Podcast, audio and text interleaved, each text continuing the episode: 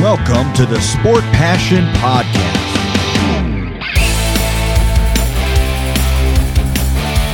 And here is your host, Lars Marendorf.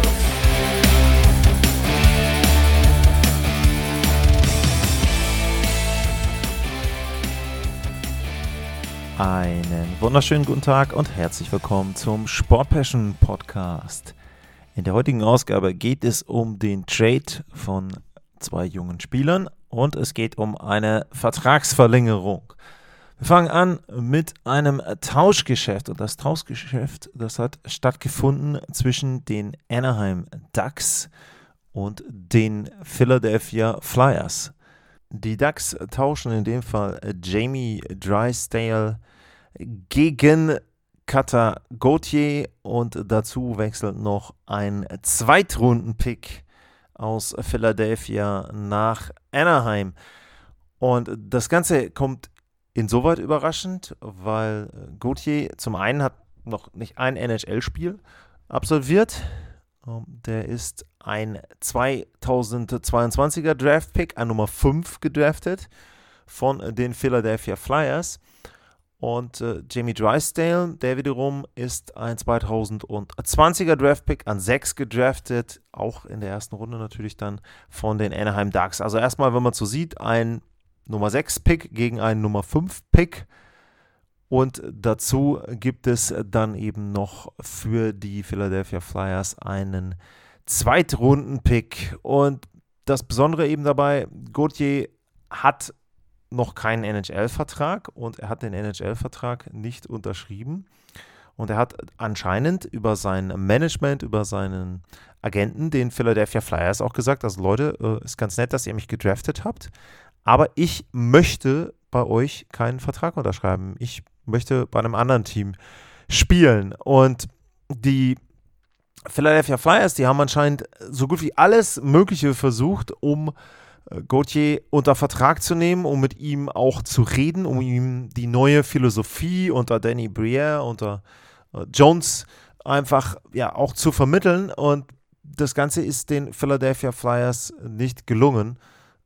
Also es war wohl zum einen so, dass zum Beispiel John Leclerc und ich glaube Patrick Sharps waren es, die sind ja zum Boston College hingefahren, denn beim Boston College, da äh, spielt äh, Kata Gauthier im Moment. Und die sind da hingefahren und wollten eben mit ihm reden, wollten ihm auch ein bisschen was zu den Flyers erzählen, einfach, ich sag jetzt mal, ein bisschen Werbung machen für die Philadelphia Flyers. Und Gauthier hat gesagt, nö, äh, ich möchte überhaupt gar nicht mit euch reden, hat mit denen nicht gesprochen, dann ist eine Fraktion der Philadelphia Flyers um Danny Briere nach Schweden geflogen, jetzt bei der U20 WM und äh, hat da eben auch wieder versucht, mit ihm zu reden. Auch da ist es so gewesen, sie haben nicht einmal einen Termin bekommen, also sie haben nicht mehr die Chance bekommen, irgendwie in irgendeiner Form ihm was zu präsentieren, ihm die neue Strategie und die Ideen, vielleicht wie man ihn auch einsetzen möchte, dann in Zukunft zu vermitteln. Und dann haben die Flyers relativ schnell gehandelt und eben dann geschaut, soll wohl ein paar Teams gegeben haben, die interessiert waren, aber letzten Endes haben dann die Anaheim Ducks das Rennen gemacht.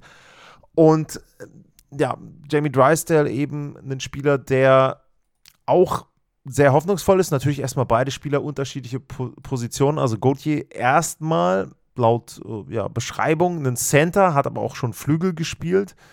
Und auf der anderen Seite eben äh, Jamie Drysdale, der ist ein Verteidiger, rechte Seite Verteidiger und der hatte nun das Problem, dass er die letzte Saison fast komplett verpasst hat und auch zu Beginn dieser Saison ausgefallen ist. Er hat jetzt zehn Spiele gemacht gehabt für Anaheim, da fünf Punkte gesammelt, was ja schon auch vom Schnitt her ganz ordentlich ist für einen Verteidiger. Und ja, also gehen wir mal den Deal durch. Also zum ersten überrascht, dass ein Spieler, der gedraftet wurde und wo die Rechte bei einem Verein liegen, dann diesen Verein verlassen möchte schon. Das passiert extrem selten. Es gibt einen ganz besonderen Fall, der ausgerechnet, muss man dann sagen, zu den Philadelphia Flyers gehört. Also Erik Lindros. Um, ähm, wer sich dafür interessiert, das wäre vielleicht auch mal eine Folge, vielleicht für den Sommer, wo ich mal ja, große Trades auseinandernehmen könnte. Also Erik Lindros war einer der größten Trades, eines der größten Tauschgeschäfte. Auch das Drumherum erstmal um den Draft von Lindros, der gleich gesagt hat, die Quebec Nordiques, wenn die mich verpflichten, da will ich nicht hin und so weiter und so weiter. Ich will das jetzt hier nicht erläutern, aber das war tatsächlich so, sage ich mal, das ist so die Referenz eines Spielers, der dann bei dem Team, was ihn letzten Endes dann ausgewählt hat im Draft, eben nicht spielen möchte. Bei Gauthier war das so erstmal nicht der Fall. Er hat Interviews gegeben, nachdem er äh, dann eben letzten Endes auch gedraftet wurde. Allerdings habe ich jetzt auch schon bei Social Media Kanälen gesehen. Er hat in einem der ersten Interviews nach dem Draft gesagt, sein Lieblingsspieler ist Sidney Crosby. Vielleicht hat er das da auch gemerkt. Na gut. Also, äh, zum einen ist natürlich die Art und Weise, dem Verein nicht mitzuteilen, warum man denn eben nicht bei den Flyers unterschreiben möchte, nicht ganz die feine Art. Der Agent hat gesagt, dass es Gründe sind, die im persönlichen Bereich, im familiären Bereich liegen, ähm, was auch immer äh, das Ganze dann sein mag. Äh, Elliot Friedman, der hat jetzt berichtet, dass es wohl so war, dass die Flyers eben im letzten Jahr, also in der letzten, Ende letzter Saison, den Vertrag mit Gauthier nicht abgeschlossen haben. Das hatte mehrere Gründe. Zum einen hätte das ein Jahr verbrannt des Vertrages sozusagen. Es gibt dann immer ja eine Vertragsdauer und das interessiert natürlich College-Spieler schon, denn wenn ein Jahr von deinem Vertrag runter ist und du kannst ja immer noch dann im College spielen. Ähm, dann kann es irgendwann sein, dass du als Free Agent in die NHL kommst. Da gibt es diverse Fälle. Und ähm, ich glaube, Schultz war ähm, damals einer der prominentesten Fälle, auch glaube ich von Anaheim und dann Edmonton. Also ähm, ja, auf jeden Fall ist es so, dass das einer der Gründe ist. Einmal die Vertragsdauer, aber eben auch die Tatsache, dass die Flyers ansonsten einen Bonus die, den dieser Vertrag dann beinhaltet, mitgenommen hätten in den diesjährigen Salary Cap und das wollten sie wohl nicht so. Und jetzt hat Elliot Friedman berichtet, dass das wohl eine der Ursachen dafür sein kann, dass da die Stimmung zwischen, ja, ich sag dann mal, der Familie, dem Management und äh, Kata Gauthier dann vermiest hat und er dann, ähm, oder beziehungsweise die Stimmung zwischen dieser Part diesen Parteien und dann eben den Flyers vermiest hat und er dann ja, keine Lust hatte, dann eben entsprechend für die Flyers aufzulaufen. Sehr ungewöhnliche Situation. Man muss erstmal sagen, Danny Briere hat da sehr gut gehandelt. Also für einen Spieler in dieser Situation dann so einen Gegenwert äh, rauszubekommen mit Drysdale, einen Spieler, der sofort spielen kann, der in den LHL-Kader mit reinkommt, der nicht ganz so jung, aber ähnlich jung ist, der auch noch ähm, eine gewisse Vertragsdauer hat, also der eben dann auch noch eine Kostensicherheit hat bis 2026. Dann ist er ja auch Unrestricted Free Agent noch. Äh, Restricted Free Agent noch. Also von daher, das ist schon mal gut. Dann kriegst du noch einen Zweitrunden-Pick drauf. Darf man auch nicht unterschätzen. Um, ist jetzt auch nicht das Schlechteste. Und ja, auf der anderen Seite muss man natürlich auch sagen, wenn das Ganze jetzt richtig publik geworden wäre und so ein paar Monate dann vor sich hin gedümpelt hätte, die Thematik, dann wären die Flyers sicherlich nicht in der Lage gewesen, große Forderung zu stellen an andere Teams, denn die hätten natürlich gewusst, du pass mal auf, also den Spieler, den ihr uns da geben wollt, der will ja gar nicht zu euch, also warum sollten wir euch da jetzt viel für geben? Und ähm, da hat Jenny Briere sehr, sehr schnell gehandelt. Er hat auch den Marktwert natürlich dann eben auch benutzt, denn äh, Gauthier hatte bei der letzten WM jetzt in sieben Spielen zwölf Punkte, hat da eben auch die Goldmedaille mitgewonnen. Also war da schon sehr, sehr erfolgreich, sehr hoher Marktwert und die Flyers haben gehandelt. Also für die Flyers da erstmal ein großes Lob. Dann eben mit Drysdale auch ein Spieler, der für den Kader gut ist und ja, die ganze Thematik drumherum. Dann gab es jetzt Gerüchte angeblich, dass Kevin Hayes ähm, da irgendwie mit dabei war und ähm, John, dass John Tortorella der Hauptgrund gewesen sein soll. Da hat der Agent gesagt, das ist er nicht. Tortorella hat in seiner Pressekonferenz auch schon wieder gesagt, er will eigentlich gar nicht über Gauthier reden, sondern er möchte über Drysdale reden. Der ist da. Gauthier würde er sowieso nicht erkennen. Ähm, so sinngemäß. Und ja, also irgendwie ein strange, stranger Trade, ähm, sehr merkwürdig die ganze Geschichte, etwas Ungewöhnliches, was eben dann wirklich nicht so häufig vorkommt. Nicht ganz, natürlich überhaupt nicht die Kategorie Erik Lindros, aber zumindest irgendwo ähm, schon dann eine interessante Geschichte, dass so etwas den Flyers dann auch mal andersherum passieren kann. Ähm, Nochmal kurz zur sportlichen Perspektive. Drysdale ist jemand, der ihnen weiterhilft. Flyers sowieso ein absolutes Überraschungsteam. Also Tortorella holt da alles raus, was geht. Die sind auch gesund. Also das muss man ja auch sagen, ist ein Riesenfaktor. Ähm, da auch mit einem äh, Konechny, Atkinson und so weiter. Also solange die gesund sind, sind die Flyers auch ein Team, was Spiele gewinnen kann, was eben ja jetzt um die letzten Playoff-Plätze da, um die Wildcards mitkämpft. Also das da, denke ich, sehr, sehr positiv. Auf der Gegenseite, die Anaheim Ducks ähm, haben, glaube ich, auch realisiert, dass ihnen so ein bisschen die Saison, ich will nicht sagen entglitten ist, aber dass sie nicht so lange konkurrenzfähig waren insgesamt, wie sie sich das, glaube ich, vorgestellt haben. Hatten ja zwischendrin eine sehr, sehr äh, lange Niederlagenserie und sind jetzt deutlich abgerutscht, weit weg von den Playoff-Plätzen mittlerweile, also eher bei den Sharks hinten in der Tabelle als bei den anderen Teams in der Pacific.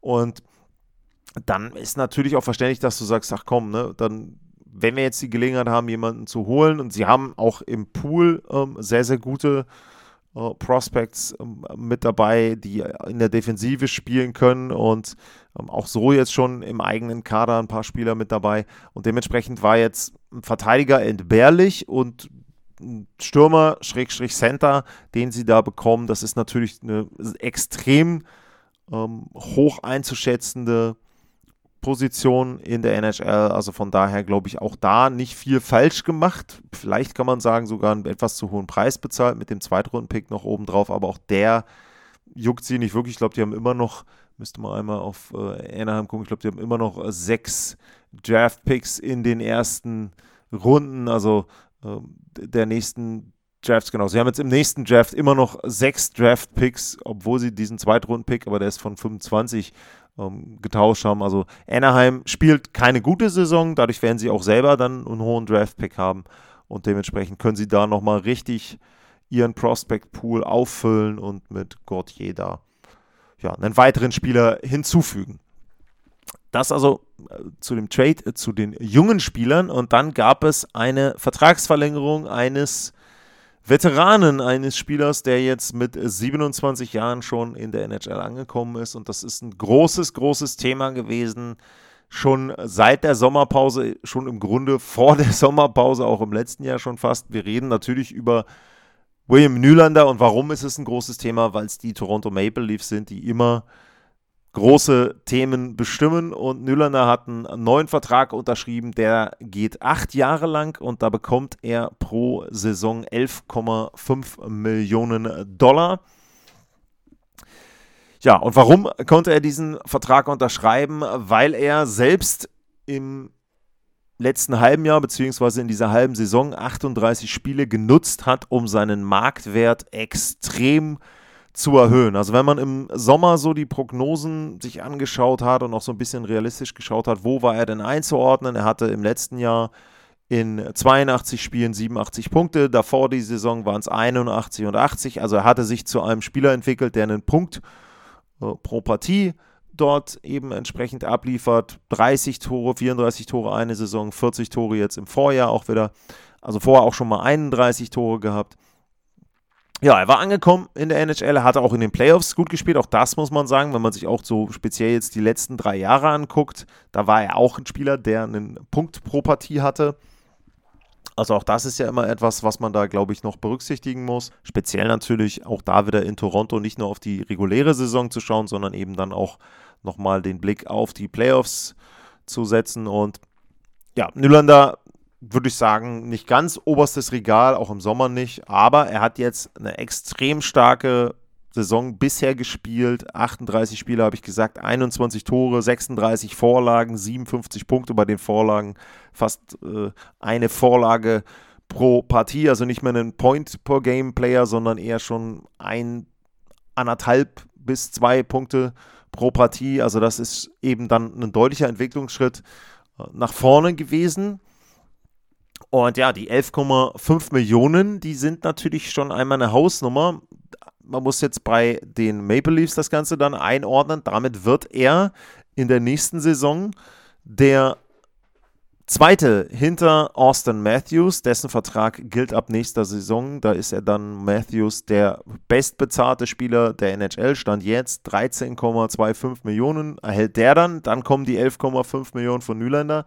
Dann kommen die 11 Millionen von Tavares und Mitch Mana mit knapp unter 11 Millionen, 10,903 Millionen ist dann direkt dahinter. Also ja, jede Menge Holz. Erstmal, wenn man das einordnet, dann insgesamt auch in der Liga. Ich rufe mir jetzt gerade nochmal die Übersicht auf, aber äh, ich glaube, da komme ich auch so aus dem Gedächtnis drauf, die, die mehr verdienen als äh, Nyländer. Das sind dann eben Matthews, McKinnon, der ist mit 12,6 dahinter, und McDavid mit 12,5. Und dann kommt an dritter Stelle eben, äh, an vierter Stelle William Nylander. Und da muss ich ganz ehrlich sagen, er ist definitiv für mich nicht der viertbeste, in dem Fall muss man ja dann sagen, Stürmer der NHL. Also bei aller Liebe und bei aller Entwicklung, das sehe ich nicht. Ich sehe ihn sehr, sehr gut. Er hat richtig Spaß gemacht, auch in Stockholm, in dem speziellen Umfeld, dem Druck standgehalten, sogar, glaube ich, die Erwartungen da übererfüllt mit seinen Leistungen, mit seinem Siegtor dann auch da im zweiten Spiel, mit den ganzen Auftritten drumherum. Aber dass er jetzt ein Spieler ist, der auf dem Niveau von einem McDavid und in dieser Saison auch auf einem Niveau von McKinnon ist, sehe ich nicht. Matthews ist on pace, 68 Tore im Moment zu schießen. Der hatte schon mal 60 plus Tore. Auch das wird äh, Nylander da eben nicht abliefern. Und dementsprechend muss man sich schon die Frage wieder stellen, und es ist erneut bei den Maple Leafs, ob dieser Vertrag eine Nummer zu hoch dotiert ist. Und natürlich, klar, also es gibt ganz, ganz viele Faktoren, die da zu berücksichtigen sind. Der Salary Cap wird wahrscheinlich ansteigen in der nächsten Saison. Man sagt so grob 5%, wahrscheinlich irgendwas, vielleicht 4 Millionen, ähm, die der Salary Cap ansteigen wird im nächsten Jahr. Dadurch wird prozentual gesehen natürlich dieses Gehalt etwas weniger vom Gesamttopf dann einnehmen, aber trotzdem auch Pasternak zum Beispiel, wenn man einen vergleichbaren Spieler nimmt, Pasternak auch jemand, der eben dann auch mehr Tore gemacht hat, schon auch schon eine 60-Tore-Saison, der auch da eben ein bisschen weniger Geld genommen hat als eben Nylander. Und nochmal, ich will auch nicht hier Leafs-Bashing betreiben, äh, überhaupt nicht. Und wie gesagt, ich fand Nylander auch, auch überragend, wo ich ihn jetzt live gesehen habe. Aber ja, das sind dann eben 11,5 Millionen für einen Spieler, der für mich eben nicht ganz oben zur besten Kategorie in der NHL gehört, aber jetzt eben so bezahlt wird. Und natürlich, klar, die anderen werden nachziehen. Irgendwann kommen die anderen Verträge auch. Ein Dreiseitel wird, würde ich jetzt sagen, garantiert mehr als diese 11,5 Millionen verdienen. Der wird eher in Richtung Matthews gucken ein Jahr später kommt McDavid. Wer weiß, ob der vielleicht dann der Erste wird, der die 15 Millionen Marke knackt, 14 Millionen, 15 Millionen knacken wird. Ähm, grundsätzlich müsste man sagen, die hat er natürlich verdient, aber auch da kommt immer dann der Punkt, wie ist das Salary Cap Management dann möglich für die Teams? Und da ist was ganz Interessantes.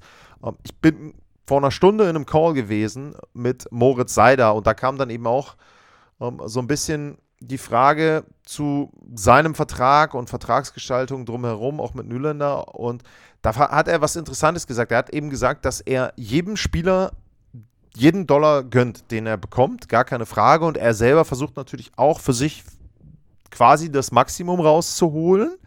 War so ne, der, die Einleitung dieses Absatzes. Aber sagt er auch, er weiß nicht, ob das so sinnvoll ist, den vier besten Spielern 50% des Salary Caps zu bezahlen. Was natürlich dann ein direkter Shut auf die Maple Leafs war, eine direkte Erwähnung der Maple Leafs, denn die haben dann eben, wenn man das Ganze zusammenzählt, wenn man dann eben ähm, die Summe da macht unten drunter, dann sind das 46 Millionen, die sie da ausgeben für dann in dem Fall vier Spieler und ich überschlage es jetzt grob, ich mir jetzt nicht, suche mir jetzt nicht hier die Details raus, aber ich meine, kein anderes Team hat so ein Verhältnis, wenn ich jetzt grob nachdenke, bei den Fs. McKinnon 12,6, Makar hat 9. Um, ähm, danach kommen die anderen. Ich glaube, äh, Landeskog war irgendwo bei 7, irgendwas oder so. Also auch da, ne, die sind weit weg davon. Ja, das mag sich ändern. Rantanen braucht auch dem nächsten neuen Vertrag, gar keine Frage. Auch der wird ein paar Dollar mehr bekommen. Aber nochmal, es ist für mich genauso wie vor ein paar Jahren. Vielleicht nicht ganz so extrem, aber bei den Maple Leafs habe ich eben das Gefühl, die Spieler, die Superstars, die in Toronto unterschreiben und verlängern, die wollen da bleiben. Und Nylander hat alles, hat genau die richtigen Sachen gesagt. Er will als Leaf retiren, er will seine ganze Karriere da verbringen. Alles toll, alles super. Aber trotzdem habe ich das Gefühl, Die Spieler nehmen immer 500.000 bis eine Million mehr. Und natürlich kann man jetzt sagen, ja, die verdienen das und das ist das Gehalt, was man diesen Spielern zahlen muss. Nur es summiert sich dann eben. Es ist eben nicht einer, der eine Million mehr verdient. Es ist nicht ein Spieler, der 500.000 mehr verdient, sondern wenn sie alle irgendwo in dem Bereich mehr nehmen, dann fehlen ihm am Ende zwei bis vier Millionen Dollar im Salary Cap und das merkt man. Und dazu kommt auch noch, dass die Spieler ja auch nicht immer die Leistung gebracht haben. Bei Nüllander zum Beispiel ist es so, meine, die, fast die größere Begründung für mehr Gehalt wäre gewesen, dass er in den letzten Jahren in den Spielen, um denen es was, in denen es um was ging, in den Playoffs-Spielen, dass er da im Grunde häufig einer der, wenn nicht der beste Maple Leaf war. Und dafür war er dann eben fast schon unterbezahlt mit seinen bisher knapp unter sieben Millionen. Also ja, ist ein ganz, ganz schwieriges Thema. Ähm, Nochmal, ich finde es auch toll, dass dieser Kern zusammenbleibt. Also auch das muss ich ja sagen. Für mich persönlich, klar, könnte man jetzt sagen, ja, weil es halt so ist, dass man da schön äh, die Leiden sieht und so weiter. Darum geht es mir gar nicht, sondern ich bin ein Freund davon, wenn man irgendwo eine gewisse Kontinuität in der Liga hat, wenn man Rivalitäten aufbauen kann, wenn man weiß, hey, die Leaves dieser Generation, das ist Matthews, das ist Tavares, das ist Mana, das ist Nylander. Finde ich großartig, dass die Aber ich weiß halt nicht, ob der dafür zahlen dann in dem Fall der richtige ist. Ähm, aber nochmal, mir ist das lieber als das, was, das habe ich ja auch schon ein paar Mal angedeutet, teilweise dann jetzt in der NBA passiert. Also, sorry, da habe habe ich dann irgendwie als Casual-Fan, der ich da in dem Fall dann bin und das nicht mehr so im en Detail verfolgen kann, irgendwann auch keinen Bock mehr, äh, wenn ich da als Beispiel mal James Harden nehme, der äh, mittlerweile beim, pff, lass mich mal durch, ist jetzt, es ist glaube ich jetzt das vierte Team, aber im Grunde, pff, ja, und dann, nee, ist eigentlich das fünfte, ich meine, es ist, das, ist das fünfte Team, was James Harden, da, da sieht man schon, ich habe den Überblick da verloren und das ist eben kein Roleplayer. Klar, das hat man in der NHL auch, dass Jungs aus der dritten, vierten Reihe, von mir aus auch aus der zweiten, eher öfter wechseln, aber die Superstars, da gibt es Kontinuität und das ist ein positiver Aspekt dieser Vertragsverlängerung von Nylander, aber das Gehalt ist eben ja eher grenzwertig für mich. Natürlich, wenn der Salary Cap nicht nur die Saison jetzt steigt, sondern prognostiziert auch in den nächsten Jahren immer wieder um, ich sage jetzt mal drei bis fünf Prozent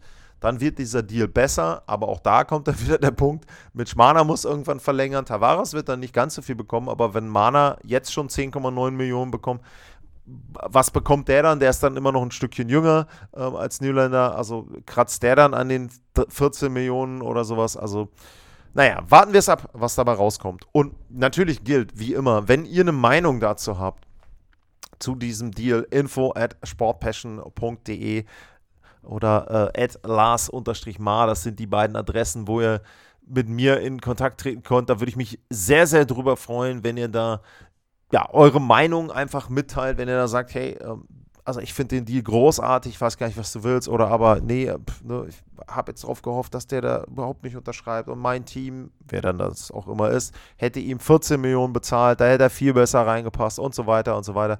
Sehr, sehr gerne info at sportpassion.de oder Lars-Mar. Das sind die beiden Adressen. Und natürlich gilt da auch immer, wenn ihr Vorschläge habt, Themenvorschläge, Anmerkungen, Lob, Kritik, alles, was zur Sendung passt, sehr, sehr gerne unter den beiden Adressen. Und wenn wir dann schon beim Feedback bzw. Unterstützungsblock auch sind, wenn ihr den Podcast unterstützen wollt, dann könnt ihr das dauerhaft machen unter steadyhq.com slash sportpassion oder einmalig bei paypal.me slash sportpassion.de und die Links dazu findet ihr in den Show Notes. Da danke ich für jeden Euro, der da reinkommt. Jo, und für heute vielen Dank für eure Aufmerksamkeit, danke fürs Zuhören, bleibt gesund und tschüss.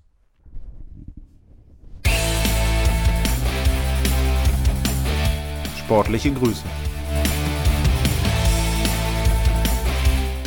Das war's, euer Lars.